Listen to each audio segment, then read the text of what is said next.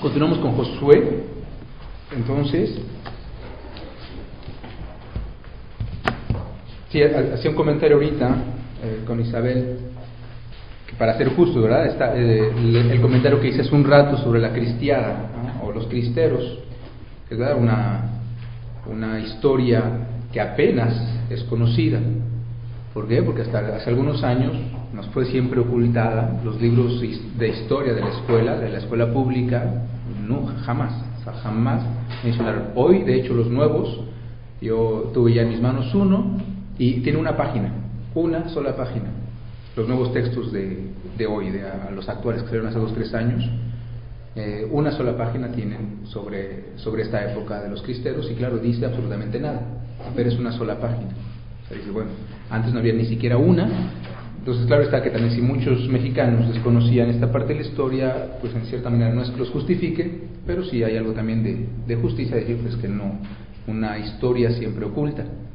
Solamente aquellos que tenían acceso a, a, ciertos libros eh, eh, o, en ciertos medios que realmente se sabía, pero siempre fue un tabú hasta hace apenas unos años y con esta película pues todo, todo salió a, a relucir y que es, ahora que lo sabemos, es interesante realmente de, reflexionar sobre ello y, por ejemplo, de dar gracias. De dar gracias a esos hombres y mujeres, como todos los mártires de la iglesia, que es gracias a ellos que estamos aquí. Gracias a ellos que la iglesia sigue. Bien, continuamos. Capítulo, como les decía, ese, ese, capítulo 1 que es, mm, es eh, fundamental por esta por esa estructura eh, que nos presenta este capítulo 1 y este tema que moldeó siempre el pensamiento y el pontificado de Juan Pablo II. Así comenzó su pontificado, no tengan miedo.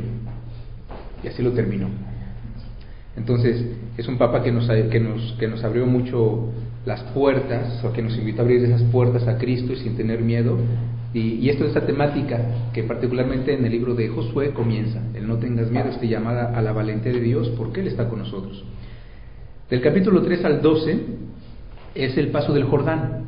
Es ahí cuando vamos a tener toda esta historia de ya eh, la, concretización del pasaje a la tierra prometida y la conquista de la tierra prometida. Del 3 al 19 va a ser la repartición de la tierra entre las doce tribus de Israel por sorteo. Ah, curioso. Eh, maneras de hacer.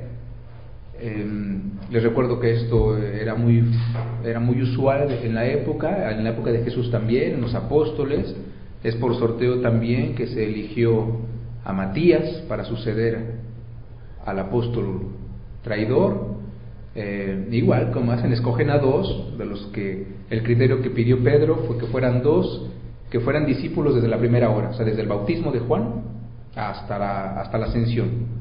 Es el único criterio que dice Pedro, vamos a elegir, vamos a escoger a dos eh, de los que han, han estado con nosotros desde el inicio, desde Juan Bautista hasta la ascensión del Señor, y de ellos vamos a elegir al sucesor de, de Judas, el traidor. Em, y cómo, ya que los tienen a los dos, eligen a los dos candidatos y, cómo van a saber, se ponen en oración primero, dice el Hechos, eh, Lucas en Hechos de los Apóstoles, hacen oración y ya que hicieron oración, echan un volado, cara o sol. Y así como eligen, eh, cae sobre Matías. Y entonces Matías es el que va a ser parte, el que va a tomar el lugar de Judas. Aquí también la repartición de la tierra prometida, lo verán en ese capítulo 14, ¿cómo la va a hacer Josué? Pues por sorteo. Va a haber una tribu que no va a recibir parte, em, eso lo veremos cuando veamos ya más de detalle este libro, que no va a recibir parte de la tierra porque, porque su parte será el Señor mismo. Es algo muy bonito. Hay una tribu, ya se los dejo leer para que también tengan ustedes un poquito, eh, les explico el interés, no digo cuál tribu, y eso ya lo veremos más detalladamente con toda la, la, intención y la simbología de, de, esta tribu. Una tribu no recibe parte de, de la tierra prometida porque le dice Josué, no, tu parte será el Señor mismo. Y del capítulo 23 al 24 y el final, son 24 capítulos de este libro de Josué, es el gran discurso de Josué, ya cuando se establecieron, ya que, ya que tienen cada quien su pedazo de tierra, y es la renovación de la alianza en Siquem, cuando Josué les dice, bueno, ya, ya estamos aquí, volvamos otra vez a, a reafirmar lo que, eh, todo el recorrido, el camino recorrido. Decídanse ustedes, ¿quieren seguir sirviendo al Señor o no? Por lo que es a mí, a mi familia, dice él, serviremos y seguiremos al Señor. Y todo el pueblo dice, no, nosotros también. Ya, se vuelve otra vez a reafirmar la alianza en ese, es como un gran discurso, una gran homilía, no, más bien un discurso ah, de Josué al pueblo. Podemos entonces dividir este libro, lo podemos ver en, en dos grandes partes. Son 24 capítulos, del capítulo 1 al 12 sería eh, todo lo que es el proceso de, de, la instalación en la tierra, o sea, la conquista de la tierra prometida, la instalación, eh, bueno, la conquista, mejor dicho, y a partir del capítulo 13 al 24 eh, sería la segunda parte del libro que es ya la instalación en la tierra prometida dando a cada una de las tribus la parte que le toca de esa tierra. Ese es el libro de Josué. Vamos a pasar al, otro libro, el libro de los jueces. Sofetim em, quiere decir jefes o jueces, es la misma, se puede traducir de la misma manera. En la cultura hebrea, ¿Es griego? eh, no, so, eh, Sofetim es arameo.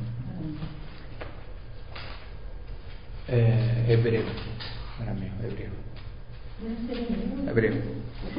Eh, en la cultura hebrea, juzgar quiere decir también gobernar. Los apóstoles serán jueces, dirá Jesús un día en Mateo. Un juez es aquel que gobierna. Ellos serán los gobernadores de la iglesia. Entonces, en la cultura hebrea, juez es un gobernador. De ahí que se llamen entonces jueces a estos hombres que no han tomado jamás parte en un tribunal. El concepto juez, nosotros para nosotros un juez es aquel que juzga en un tribunal. No es el mismo concepto en la Biblia.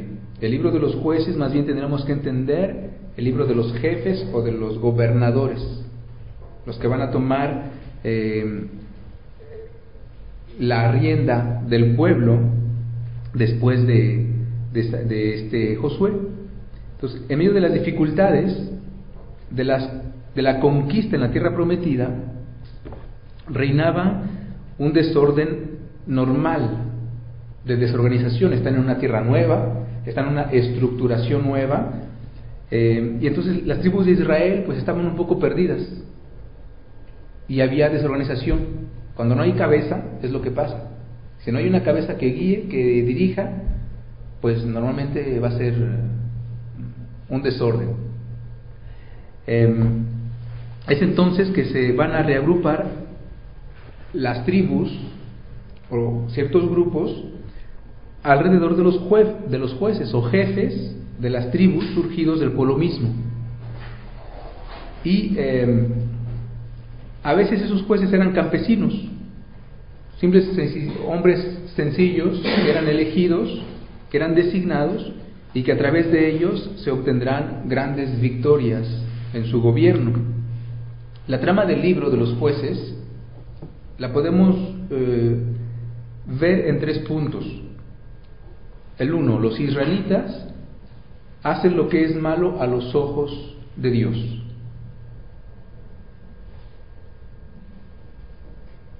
Después los israelitas, ya que se ven con el agua hasta el cuello y más arriba, se ponen a clamar a Dios, Señor, ayúdanos. Sí, sí, nos separamos de ti otra vez, sí, te fallamos, ayúdanos, perdónanos. Y Dios entonces viene y les responde dándoles a un juez como Salvador. Esa es la trama de todo el libro. Cuando lean el libro de los jueces, así se van a encontrar. la primera parte del relato que estén de cada uno de los jueces, son varios, eh, el primer relato, así va a comenzar. Los israelitas pecan, desobedecen a Dios, se desvían de sus leyes. Y es muchas veces voluntariamente, lo hace. Ya cuando el pecado trae las consecuencias nefastas y que el pueblo se ve ya sumergido en esas consecuencias nefastas, comienzan a clamar a Dios. Le piden perdón, ayúdanos. ¿Por qué? Porque estas consecuencias nefastas, ¿qué va a ser? La invasión de pueblos. Pueblos que vienen a invadir, que vienen a guerrear contra ellos. Y pueblos numerosos y pueblos más potentes que ellos, guerreros. Recordemos que ellos no son guerreros, los israelitas no son guerreros. Tienen que aprender a pelear ahí, pero no son guerreros hechos y derechos, como otras tribus, como otros pueblos que vienen y que realmente son pueblos de guerreros. Entonces claman a Dios, es, es, la segunda parte de cada relato, claman a Dios y Dios, misericordioso, se muestra en la misericordia, la bondad, el, que Dios cumple sus promesas. San Pablo dirá un día a Timoteo, eh, que nosotros somos infieles, Dios permanece fiel. Aquí se va, se va a manifestar esa, esta, esta gran verdad. O sea, Dios era para que, porque no, no fue una vez, ni dos, ni tres. No fueron continuamente. Cada, cada época, cada juez era exactamente lo mismo. Dios viene entonces, salva. Salva a, a su pueblo a través de un juez de un gobernador, de un guía, y ya, el pueblo otra vez regresa al Señor y todo bien, se muere ese juez y vuelven otra vez, y volvemos a lo mismo, el pueblo pega contra el Señor, se desvía de sus leyes, les viene la consecuencia nefasta, otra vez claman a Yahvé, y Yahvé les manda otro juez para para salvarlos. Y esa es la trama de todo el libro. Es lo mismo, siempre se van a encontrar y dices, pero ¿cómo es posible? Y Dios siempre está ahí. Entonces, una de las enseñanzas primordiales es que Dios siempre es fiel. Dios es misericordioso. Pero también va a dejar que las consecuencias a veces lleguen hasta su extremo. ¿Por qué? Porque el mal es mal y porque Dios también es justo. Pero Él sabe de qué estamos hechos. Sabe que somos barro sabe que el pecado ha hecho graves estragos en nuestra vida y como estamos en la historia de la salvación, Él está reconstruyendo aquello que el pecado vino a destruir desde el Génesis. Entonces también Dios es paciente porque sabe que es una historia que nos está dirigiendo a quién, como les mostré en la primera imagen, hacia la verdadera liberación, hacia el verdadero Salvador, el verdadero juez justo que es Cristo. Entonces, en la pedagogía divina, pero ya ahí nos va mostrando el autor sagrado de que el pueblo necio, necio, Dios viene y lo salva y lo y entiende y otra vez recapacita y se da al Señor y muere ese juez, muere, pierde de vista el objetivo con la cabeza y vuelve a caer y Dios ahí está siempre para levantarlo. La misericordia de Dios, el perdón incansable de Dios. Francisco, el Papa Francisco que nos decía hace unos meses, Dios no se cansa de perdonar.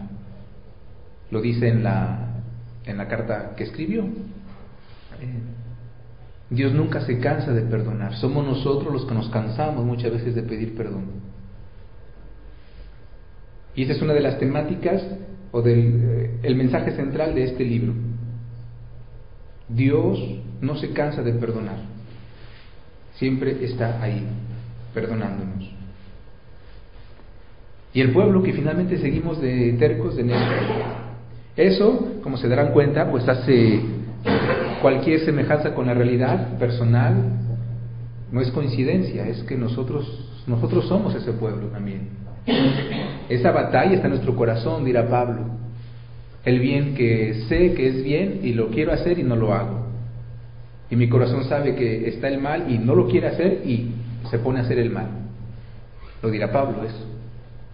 Este corazón dividido.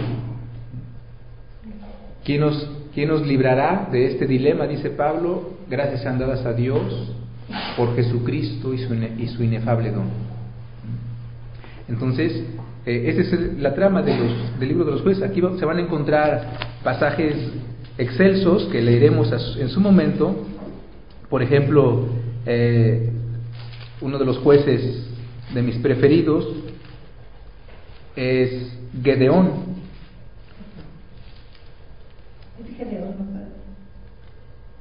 Gedeón, sí, Gedeón, que es Gerardo. Gedeón en el capítulo 6 y siguientes. Es uno de los pasajes, al menos que yo les recomiendo ser atentos a él, a todos, pero eh, cuando lean el libro de los jueces, vean esta estructura. Y en cada uno de los jueces, en cada una de las maneras como pecaron y como Dios los salva, eh, pues ahí hagan su propia, su propia reflexión. Y en el capítulo 6 aparece este, este juez, eh, Gedeón, que es uno de mis preferidos por la manera como la pedagogía divina con, con ese juez. Muy interesante. Que Gedeón, porque también Dios actúa con personas, somos, son, son personas, son sus instrumentos, pero como les decía, como nos dice el catecismo con respecto a los autores sagrados, o Dios se sirve de la persona con sus cualidades y con, con su persona, con todo lo que es, con sus talentos y con sus defectos. Entonces, porque no somos títeres de Dios. Dios quiere que cooperemos con Él y entonces sirve de toda nuestra inteligencia y ahí Gedeón eh, muestra eh, esta cooperación de que, de que no se fía, dice, pues es que me puede, me puede estar engañando. Entonces, a ver Dios, si tú me estás mandando a guerrear contra ese pueblo, pues este, te voy a pedir una pruebita. Es porque no quiero aventarme nada más así porque sí. Quiero saber que realmente tú eres el que me envías. ¿Por qué? Porque también es un caminar en la fe. Porque también no pensemos que Dios se manifiesta, se revela como se revelaba con Moisés o ante el pueblo del, en la primera etapa. Dios eh, es en la fe, es un caminar en la fe. A veces también pensamos que esos relatos, como nos muestran, y Dios le habló a Gedeón, a Gedeón, y pensamos que vino y realmente le habló frente a frente, y no es forzosamente así. De hecho, no es, no fue así. Es a través de la fe y, Gedeón muestra que, que, pues no es fácil discernir la voluntad de Dios. Y sobre todo cuando son cosas importantes, serias, vitales. Y Gedeón ahí va a pedir, bueno Señor, si eres tú, pues te voy a poner a prueba. Es decir, voy a, te voy a pedir que me muestres que realmente eres tú. Y entonces sí. Y no le pidió una, ni dos, sino tres. Entonces, una bella historia y una bella enseñanza ahí con, con Gedeón. Este poner a prueba a Dios no es claro en el sentido que lo podemos entender en, a primer, en primer momento, es un acto completamente humano y al mismo tiempo de fe. O sea, espérame, me tienes que mostrar que realmente eres tú el que me estás hablando. Que esto que, me, que estoy creyendo que me estás pidiendo es lo que tú quieres. Es decir, salir a guerrear contra ese pueblo cuando yo eh, pues soy hasta menos numeroso que ellos. Y también, eh, interesante en ese pasaje con Gedeón, la pedagogía de Dios. Que Dios le responde. Y le va a responder como Él quiere que le responda, o sea, con, con las pruebas que Gedeón le puso. Pero ya que Gedeón supo que sí es Dios, entonces Gedeón le va, eh, Dios le va a decir a Gedeón, ahora tú te vas a plegar a lo que yo te voy a decir. Y la pedagogía divina, no vas a salir con diez mil a combatir. El otro venía con cien mil, haz de cuenta. Y tú tienes diez mil. Dice, pero no, no vas a salir con diez mil. Y hacer el Señor una reducción de su ejército y le deja tres mil nada más. Y después le dice, no, pero todavía son muchos. Espérate, pues el otro viene con cien mil, ya me quitaste siete mil. Sí, pero tres mil son muchos todavía. Y otra vez el Señor hace una reducción de su ejército y le deja trescientos nada más. Él tenía 32, 30 y 32 mil creo, que no recuerdo exactamente las cifras, ahí lo leerán. Pero esta pedagogía también divina, porque Dios le dice, te voy a enviar con muy pocos a combatir ese pueblo numeroso, a ese, a ese ejército numeroso, para que cuando ganes no te vayas a hacer así. O sea, de que fue por tu fuerza, que fue por tu gran ejército, sino que veas que la victoria viene de mí que yo con 300 puedo combatir a 100 mil y te puedo dar la victoria sin meter las manos. Es muy interesante eh, esta ¿Sí conocen esa historia de Gedeón? ¿Quién la ha leído? No, bueno, pues ahora leanla la mayor parte. ¿vale? A menos que esa sea la tarea de aquí la próxima semana. Gedeón capítulo 6, jueces capítulo 6. Em, los libros de Samuel. Es el comienzo de la monarquía.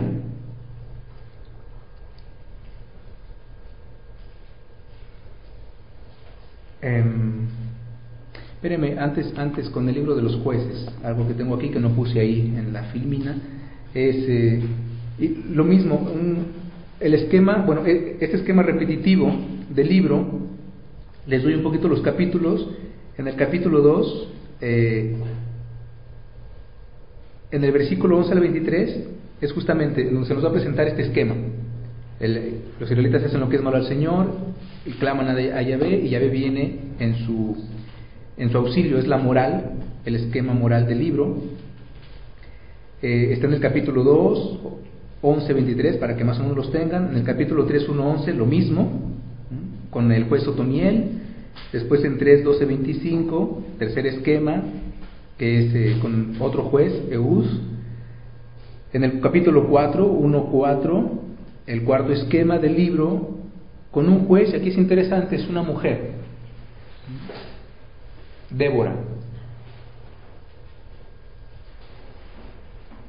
A la mujer gobernante, para que vean que esto no es algo completamente nuevo, inusual, y en la Biblia aparece una gobernadora, mujer. Débora, en el capítulo 4. Em, el quinto esquema está en el capítulo 6, con Gedeón. Em, después el gobierno de Abimelech, hijo de Gedeón, capítulos 9 al 10. Después los siguientes, el sexto esquema de la moral, o sea, lo mismo, la misma estructura con Jefté. Eh, Jefté es ese juez, ¿se acuerdan? Que gana una batalla y regresa y le dice al Señor, si me das la, victoria, eh, lo primero que salga a mi encuentro cuando regrese a, mi casa, eh, te lo ofreceré en sacrificio.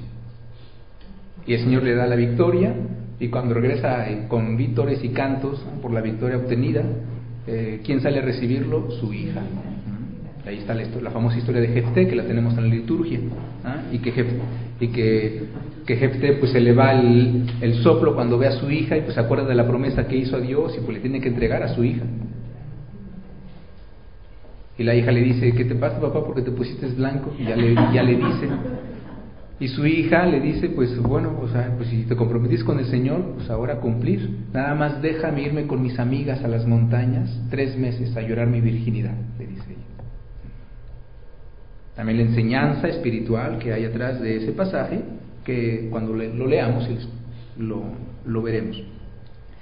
Y al final, en el capítulo del 3 al 16, una historia de un juez que todos conocemos que es el más famoso, también está en la liturgia y en todas las historietas de catecismo y en los libros, es uno de los jueces y que muchos, conociéndolo tanto, ni siquiera por aquí nos pasa que era un juez y que su historia está en este libro de los jueces.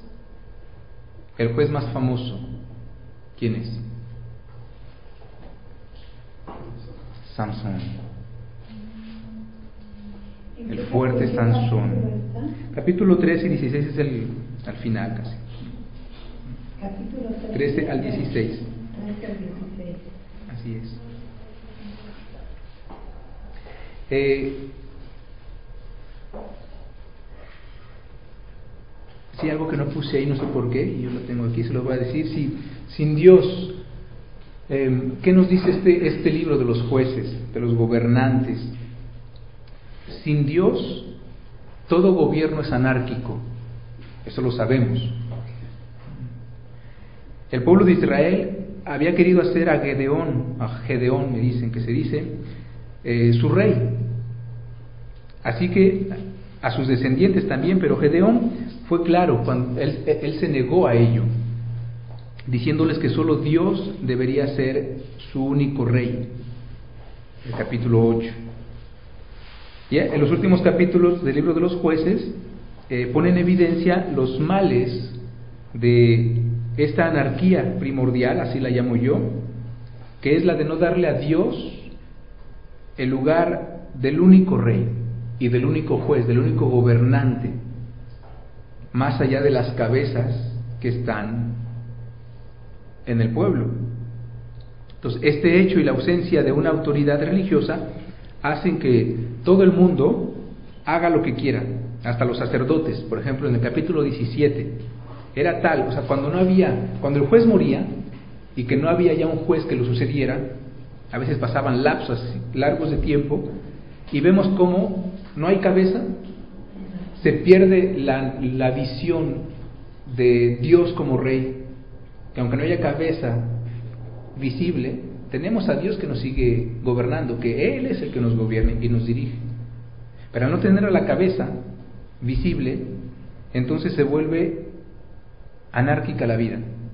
Y tenemos ese pasaje del capítulo 17, en el versículo 6, y del capítulo 21, versículo 25, donde se nos dice hasta los sacerdotes completamente perdidos y despilfarrados en su actual.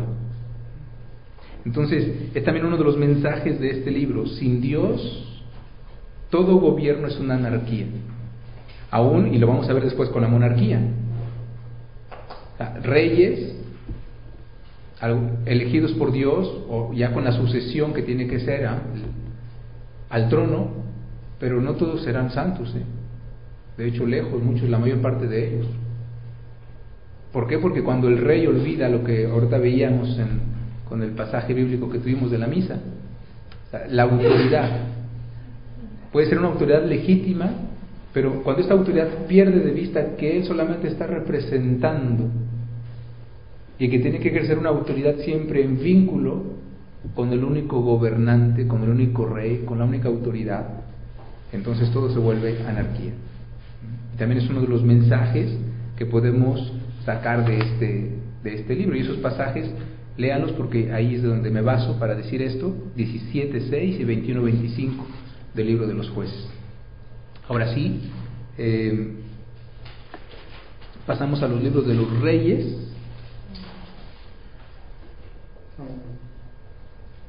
No, de, Samuel, perdón. Eh, son los comienzos de la monarquía. Aquí, con esos dos primeros libros, en el primer libro está centrado en tres personajes, em, es Samuel, es el jefe de Israel, como los jueces de antaño, pero la diferencia de ellos es que él es profeta también. También es un personaje conocidísimo por todos. Samuel también está en la liturgia, lo tenemos. Samuel que es llamado como niño, cuando está en el templo, hijo de Ana, Ana que era estéril, que lo pidió al Señor, que también le dijo, si me lo das te lo voy a ofrecer, será para ti. El Señor le cumple a Ana, si se acuerdan de ese pasaje, lo tenemos en la liturgia, en algún momento en el ciclo litúrgico de las misas dominicales. Y Dios que, que llama a su pequeño Samuel en el templo. Samuel, Samuel, y que ni piensa que es el profeta Elí que lo está llamando, etcétera. Ese pasaje muy conocido.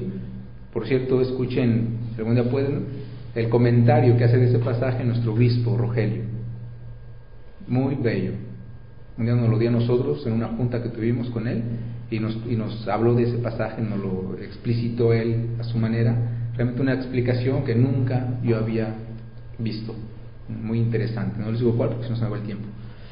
Em, pero por ahí debe de estar, o sea, el, cómo Monseñor Rogelio habla del profeta Samuel y su explicación de ese texto, del, llamado de Samuel, muy bello. Eh, el segundo personaje del primer libro de Samuel es Saúl. Será el primer rey, el primero de los reyes, cuya vida va a terminar en fracaso porque es un rey también que va a perder de vista al Señor, que va a cometer hasta graves pecados. ¿Usted es el segundo personaje del libro? Sí. Digo que el primer libro se ha centrado en tres personajes, eh, Samuel, Saúl y el tercero, David. David que, del cual se va a contar su ascensión al trono. ya al final del libro.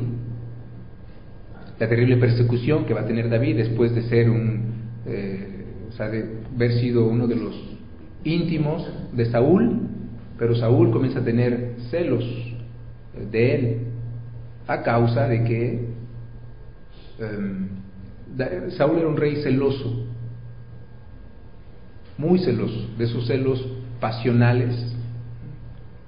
Em, quiere apoderarse, él quiere apoderarse de la autoridad, del usurpar esa autoridad, por así decirlo.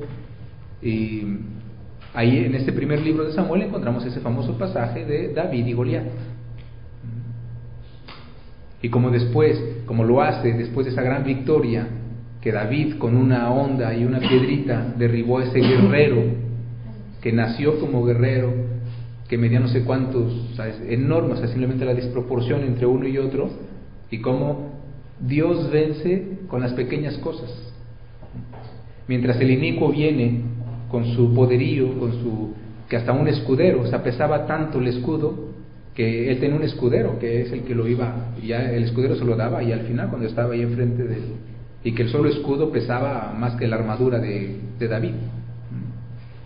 Por eso David se quita toda esa, porque él no era un guerrero. Y ahí la muestra de que Dios con que Dios no necesita, se vuelve a verificar lo, lo que pasa con Gedeón, la misma temática. Yo no necesito un gran ejército para vencer, no es con la fuerza humana, es con la fe y la inteligencia del hombre. La astucia que va a pedir Jesús un día en el Evangelio, sean astutos como serpientes víboras.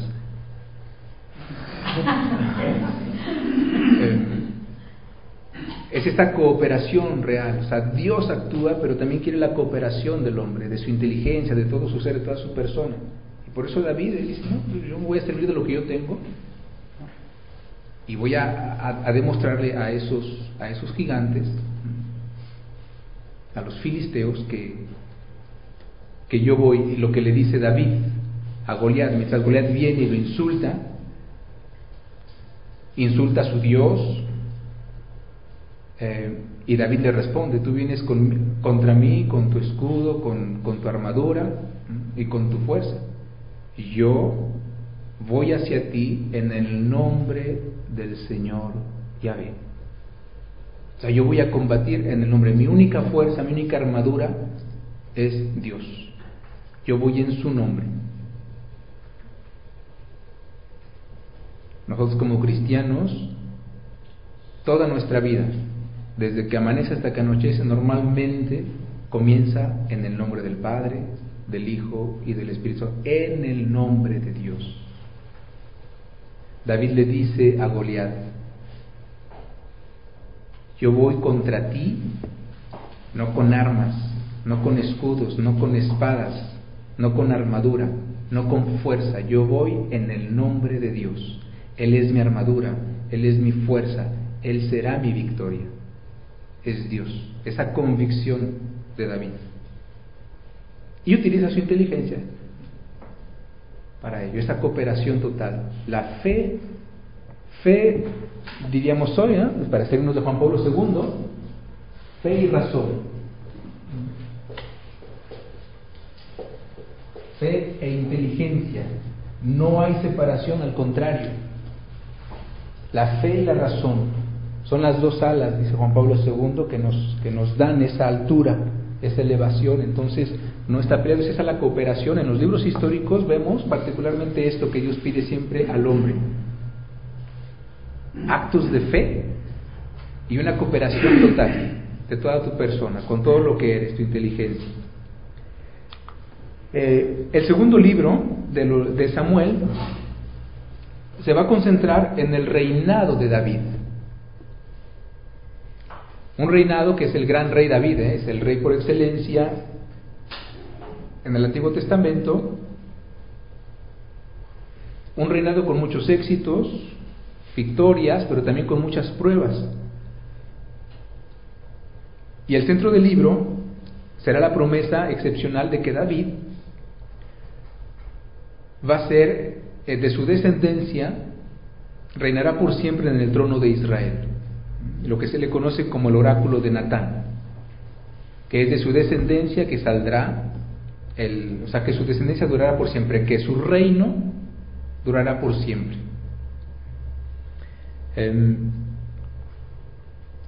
el gran rey David, pero también vemos ahí que esas, dentro de esas pruebas son pruebas que él mismo se buscó, como ahí también Dios no, no se echa para atrás en su elección, será su rey.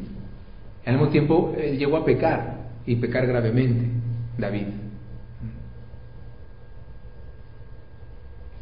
Pero también el texto nos muestra el gran arrepentimiento de David. Y él será, él será y seguirá siendo lo que Dios hizo de él, lo que Dios quiso hacer de él a pesar de su pecado. Tendrá que, su, eh, que padecer las consecuencias de su pecado, porque su hijo morirá, el hijo del adulterio morirá. Pero la promesa de Dios sigue ahí. Él se, él se retomará, reconocerá, entregará a Dios ese pecado y Dios lo perdonará y finalmente lo propulsará aún más y llegará a ser el gran rey David que, que fue después. Los libros de los reyes, es con Samuel que comienza la monarquía, ¿eh? con los libros de Samuel. Ya después tenemos entonces los dos libros de los reyes que es lo que los estudiosos conocen como la tercera etapa de la historia de Israel. Les recuerdo las dos primeras que ya hemos visto, para así ir hilando justamente todo el contenido del Antiguo Testamento. Eh, ¿Cuál es la primera etapa de la historia de Israel? Se los dije en la primera o segunda clase. Los patriarcas. Va a ser la primera etapa con Abraham, en el capítulo 12 del Génesis. Grosso modo, la datación, 1750 años de Cristo, lo que van a encontrar generalmente en los comentarios o en las introducciones de sus Biblias grandes de hoy, 1750 antes de Cristo. En la segunda etapa es del éxodo a la conquista. Del éxodo hasta el libro de Josué.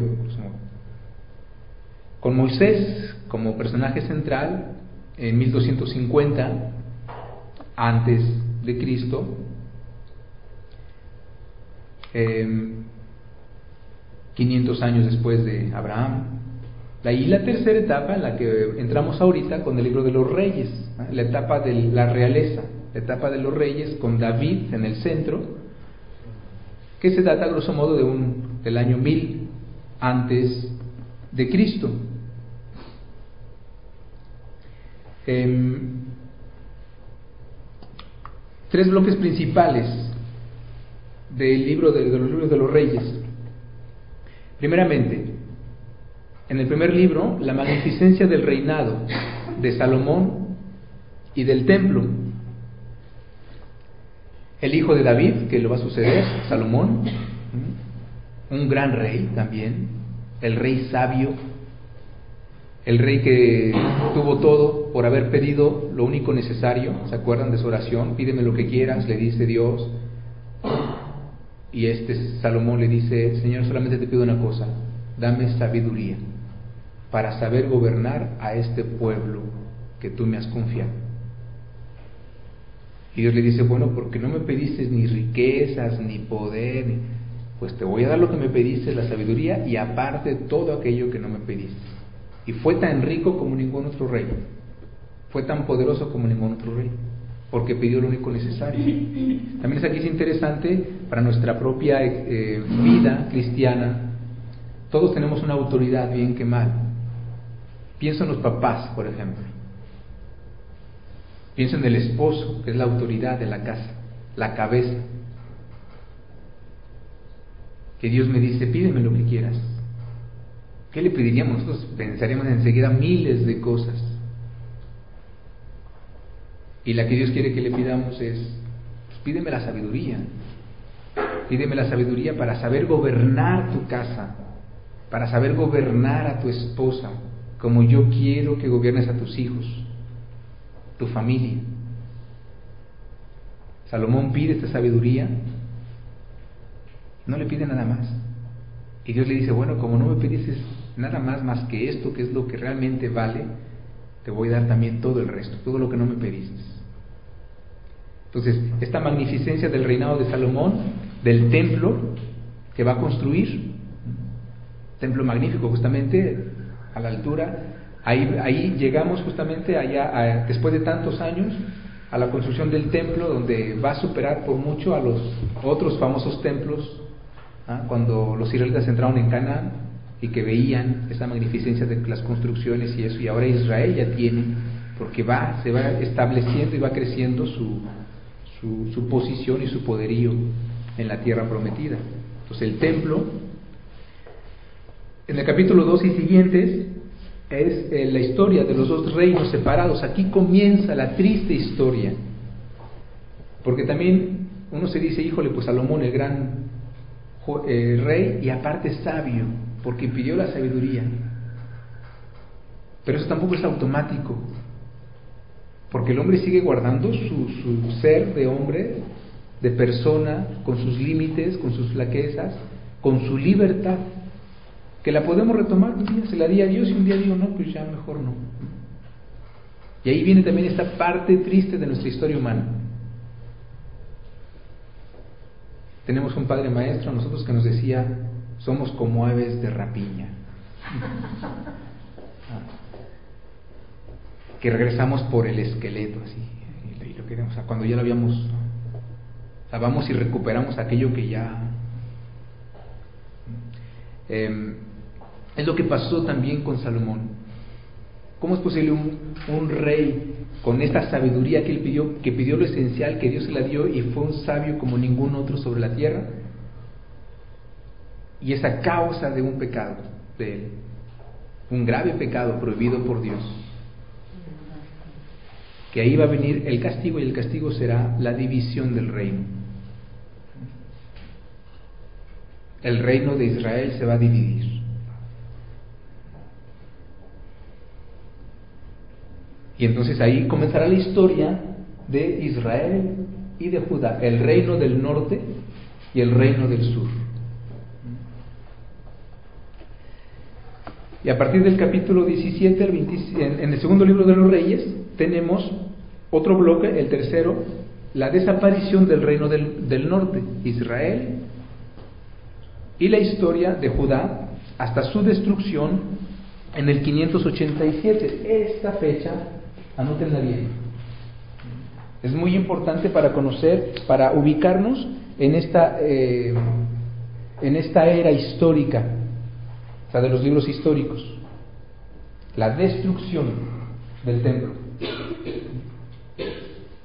Entonces, esta fecha, 587, eh, guárdenla ahí bien, porque es, es un punto nevrálgico. La destrucción de Jerusalén, la destrucción del templo. Esos son los tres bloques principales de estos libros de, de los reyes. Hay unos capítulos referentes a Elías y a Eliseo, ahí lo vamos a encontrar, al famoso profeta Elías, a Eliseo, está en los libros de los reyes, a partir del primer libro de los reyes, capítulo 17, em, en el segundo libro de los reyes, en capítulos del 2 al 8, la era de Eliseo. Esos dos bloques finalmente hacen un conjunto aparte dentro del libro de los reyes. Pero igual ahí la historia de Eliseo y de Elías, ¿dónde lo encuentran? ¿Por qué les digo esto? Como les he dicho en otras ocasiones, este curso también se quiere y quiero que ejerciten la memoria, que estos personajes importantes, y claves, los vayan ya ubicando en los libros. Hoy deben de salir de aquí ya sabiendo, si no lo sabían, o si no lo habían Mm, racionado así, si ustedes lo quieren, eh, ¿en dónde encuentro la historia de Sansón? ¿En qué libro de la Biblia está historia de Sansón? Que llega tu hijo, tu nieto y te dice, mamá, abuelita, me cuenta la historia de Sansón, por favor, en la Biblia directamente. Pues tú tienes que saber, un católico base, con conocimientos básicos, debe de saber en dónde se encuentra la historia de Sansón. Ya tienes un punto si dices, es en el Antiguo Testamento. Bien, like. ¿ah? Y ahora, el, el, Antiguo Testamento tiene 46 libros. ¿En cuáles de esos bloques, esos cuatro bloques de los libros? Eh, en los libros históricos, segundo like. Pero ahora, ¿en dónde, en qué libro de esos libros históricos, de esos 19 libros históricos, está la historia? Sea, tenemos que saber, bueno, pues está en el libro de, de los jueces. En el capítulo 12, 13 y siguientes, 13 al 16, ahí está la historia de Sansón. Y tenemos que saber eso, eso mínimo. ¿Cómo lo vamos a saber? Una, haciendo ese trabajo de memorización y sobre todo yendo a leer y escuchar a Dios cómo nos habla. Y cuando tú haces esa lectura personal, ese encuentro con Dios a través de esos textos, claro está que eso te va a marcar. Entonces, más allá que la memorización, es ese contacto con un Dios vivo que me habla, que, que me habla a través de esos pasajes, que me habla hoy a mí y que me ayuda en mi vida que me dan una luz en mi vida. Y claro que eso ya no lo puedo olvidar, que Dios me habló en el libro de los jueces capítulo 13 al 16 con la historia de Sansón. Ya no puedo olvidar que el libro de que la historia de Noé está en el libro del Génesis capítulo 6 al 9. Ahí está la historia de Noé. Ya no puedo olvidar que la historia de Abraham está en el Génesis también, capítulo 12 al 21-22. Ahí está la historia de Abraham. Ya no puedo olvidar en dónde, en qué libros y en qué capítulos el Señor da las tablas de la ley a Moisés, porque ya vimos la semana pasada o la última vez en dónde está, en, qué pasajes del Éxodo y del Deuteronomio se encuentran los diez mandamientos. O sea, que este curso nos sirva para eso, para irme, por eso regreso lo mismo, lo repito, les hago ver para que ustedes, ahora con su lectura, y que vayan también haciendo ese trabajo, que sepan ubicar los libros y el contenido, grosso modo, de cada uno de ellos. Este es uno, justamente, de los eh, puntos nevrálgicos. La desaparición, o sea, este primeramente, la división del reino y después la destrucción y todo, porque ya después de eso todo va a ser mm, un desbarajuste. Em, no, a ver, todavía tengo algo más con el libro de los reyes antes de irnos a esos últimos libros, em, no, eso se los diré después. Vámonos a las crónicas, Esdras y Nemías. Eh, son los libros del post-exilio y es la historia del judaísmo después del exilio. Ya están exiliados y ahora la historia ya fuera después de la destrucción de Jerusalén y deportados a Babilonia eh, estos libros son el testimonio de esa formación de lo que hoy conocemos como el judaísmo. La historia de Israel en Palestina será en adelante aquella historia de la provincia de Judá. Y por eso de esta palabra judeo se deriva lo que conocemos como judío. Fueron comenzados a nombrar los judíos los de esta comarca, de esta provincia de Judá, los judíos. Y ahí comienza entonces esta, em, esta historia con estos libros, Crónicas, Esdras y Nehemías, todos en la misma, que hablan de mismo periodo. Después de ir un poquito más en, en los próximos cursos. Y finalmente, eh, los libros de los macabeos, llegada del helenismo, con eh, es la llegada del helenismo con Alejandro Magno, personaje histórico bien conocido, 333 antes de Cristo. Eh, es la crisis profunda en Israel, es una gran crisis de las más terribles, grosso modo en 197 antes de Cristo, mientras unos preferían conseguirse los favores del poder, la persecución causó el levantamiento de algunos creyentes encabezados por la familia de los macabeos, años 170, 130 antes de Cristo. Esta parte de la historia nos muestra a un pueblo que considera su fe más preciosa que la existencia, mientras muchos desertan su fe. Había una persecución religiosa en esos momentos. Y muchos deciden, no, pues mejor para salvar la vida, pues ok, ¿cómo lo inmolado a los, a los dioses paganos?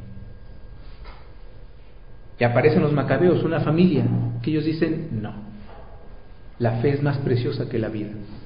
y no vamos a renegar de Dios y prefieren morir. Está en, este libro, eh, en el segundo libro de Macabeos 7, ese famoso pasaje de la muerte de los siete hermanos. Y la madre ve cómo van muriendo uno tras otro, torturados, y la misma mamá les dice, ánimos, eh, ella les da ánimos, ánimos, manténganse firmes, no renieguen de su Señor.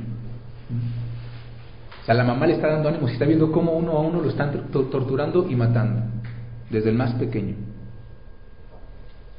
La Virgen María que nos dice, ánimo, no le saques, sigue a mi hijo hasta la cruz, no le des la espalda, tú sigue ahí firme. Este bello pasaje de ese 2 Macabeos 7. Entonces cuando la mayoría se doblegan ante la potente tiranía extranjera, el Espíritu de Dios hace surgir estos nuevos héroes, así como con los jueces, así como con Moisés, caudillo, con Josué, unos nuevos héroes con quienes el pueblo recobra el sentido de su dignidad, de pueblo de Dios, de lo que Dios ha hecho con ellos, recordar la historia. Dios nunca nos ha dejado, a pesar de las crisis, a pesar de nuestros pecados, Dios nunca nos ha dejado. No renieguen de Él, no bajen los brazos, sigan luchando por los derechos que Dios mismo nos ha dado, por los derechos humanos, diríamos hoy, sin los cuales no puede haber ni hombres ni creyentes. Em, es un gran libro donde hay justamente las famosas guerras santas y esta batalla de los macabeos contra la tiranía. Hoy en día, lo sabemos bien, nuestros hermanos cristianos están siendo perseguidos. A nosotros eh, como que nos queda lejos el dato y como que no reaccionamos muy bien, pero tenemos que hacer conciencia de eso. Cuando leemos el libro de los macabeos nos damos cuenta, espérate, si no, no hemos cambiado mucho. seguimos siendo perseguidos, sigue habiendo esos tiranos que quieren acabar con los creyentes, que quieren acabar con, con, el único Dios, el ateísmo actual. Y aquí el libro de los macabeos nos da esa gran enseñanza. Ustedes manténganse firmes, Dios nunca nos ha dejado. Y que muchos de estos acontecimientos vienen a causa de esta cobardía es decir, del pecado, que le damos entrada y que finalmente pues ocasionamos, somos nosotros mismos los que nos ocasionamos estos males muchas veces. Entonces, recapacitar, dicen los macabeos, y vuelvan a Dios, recuerden el caminar desde Abraham hasta nuestros padres. esta historia santa, que a pesar del pecado, que a pesar de las caídas, que a pesar de todo, Dios siempre está ahí y siempre nos pedirá lo mismo, fe, confianza absoluta en Él y obediencia total. La próxima semana continuaremos con otro bloque, si no mal recuerdo, no traigo aquí el plano, creo que son los libros poéticos y los profetas, si no mal recuerdo. Otro bloque del Antiguo Testamento. Gracias por su atención. Nos vemos la próxima semana.